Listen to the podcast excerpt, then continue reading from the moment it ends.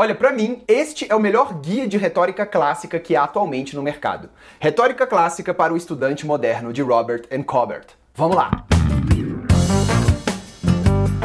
Queridos bibliófilos e queridas bibliófilas, bem-vindos ao Ler é Verbo, nosso canal de livros, escrita e retórica. Este livro que eu tenho em mãos aqui é a primeira edição feita aqui no Brasil em maio de 2022. Originalmente, esse livro é uma edição americana que foi feita em 1999.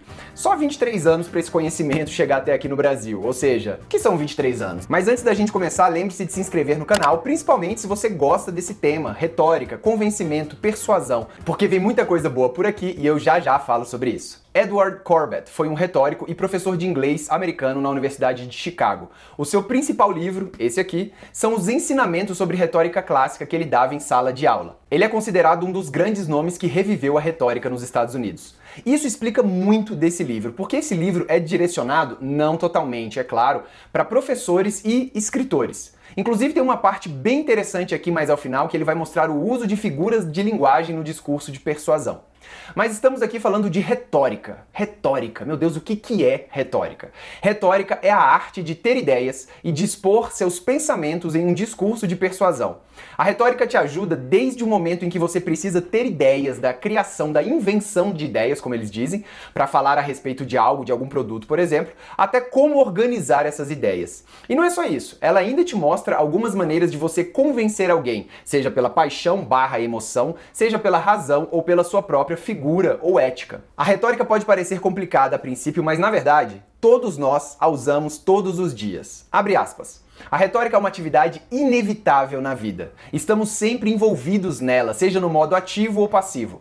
Todo mundo que vive em comunidade com outras pessoas, querendo ou não, é um retórico. Se a retórica é uma atividade tão difundida na sociedade contemporânea, convém estarmos cientes das estratégias e princípios básicos dessa arte milenar. O livro é dividido em seis capítulos. O capítulo 1 um é uma introdução geral à retórica clássica. É genial, mas é muito difícil. Aqui eu tenho certeza que 98% dos leitores vão abandonar o livro.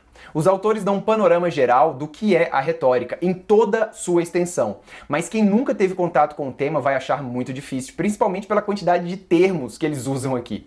Então quem não tem muita familiaridade com o assunto vai boiar. O capítulo 2, a descoberta dos argumentos, fica um pouco mais tranquilo porque aqui você consegue seguir a linha de raciocínio, a leitura dá uma engajada, você entende o que está sendo dito e o livro começa a ficar bom. Muito difícil a parte do silogismo, mas logo logo a gente fala sobre isso. O capítulo 3, a disposição do conteúdo, é o cerne, o miolo da retórica.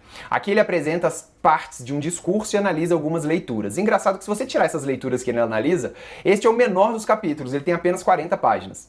O capítulo 4 é denominado estilo, bem complexo. Aqui são mais sugestões e formas para você melhorar e aprimorar o seu estilo de escrita. Lógico, se você escreve melhor, você organiza melhor seus pensamentos e fala melhor. Mas estilo aqui não é referente à oratória, ele não vai dar dicas de como falar, por exemplo. O capítulo 5 tem um nome que eu nunca tinha ouvido falar e eu adorei. Eu simplesmente amei esse nome. Os Progimnasmata. Progimnasmata que que é? Progin parece um pouco de ginástica, né? Progin ginástica mata, ginástica, proginas mata. E é exatamente isso. É uma ginástica que você faz para treinar a sua escrita persuasiva, proginas mata, nos mais diversos formatos estilo proginas mata. O capítulo 6, chamado de Pesquisa sobre Retórica, é a história da retórica ao longo dos anos, começando com a retórica clássica, passando pela Idade Média e pelos séculos 16, 17, 18 e 19. Bem interessante e foi bem legal ele colocar isso ao final do livro, porque nem todo mundo tem interesse na história da retórica. Tudo isso aqui é um composto de 750 páginas, mas calma. Já explico que você não vai precisar ler tudo, porque tem muita coisa aqui que é para consulta. Então vamos lá. Eu gostei bastante do livro. Ele resume de forma bem completa todos os ensinamentos válidos que já fizeram sobre retórica clássica. Por isso considero esse livro o guia definitivo para a retórica clássica. Mas eu também gostei porque eu já estudo esse assunto há alguns anos. Eu já li o original dos principais livros que ele fala, então o que esse livro fez foi confirmar para mim o que eu já sabia. E ele trouxe alguns inputs de outros autores que eu ainda não havia lido. Mas eu fico pensando, cara, quem nunca ouviu falar nada sobre retórica e comprar um livro desse, tipo um estudante moderno mesmo, compra um livro desse porque acha que vai falar melhor.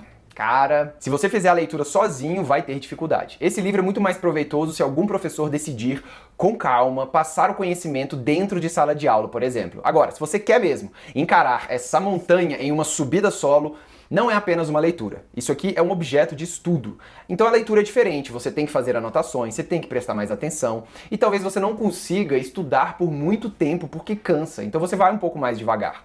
Mas tudo bem. Eu gosto tanto do assunto que eu até fiz uma extra. Eu já falei várias vezes aqui no canal as cartas da retórica e elas explicam o que está aqui de um jeito moderno. Então, apesar do título falar de para o estudante moderno, não se engane, porque a retórica é clássica.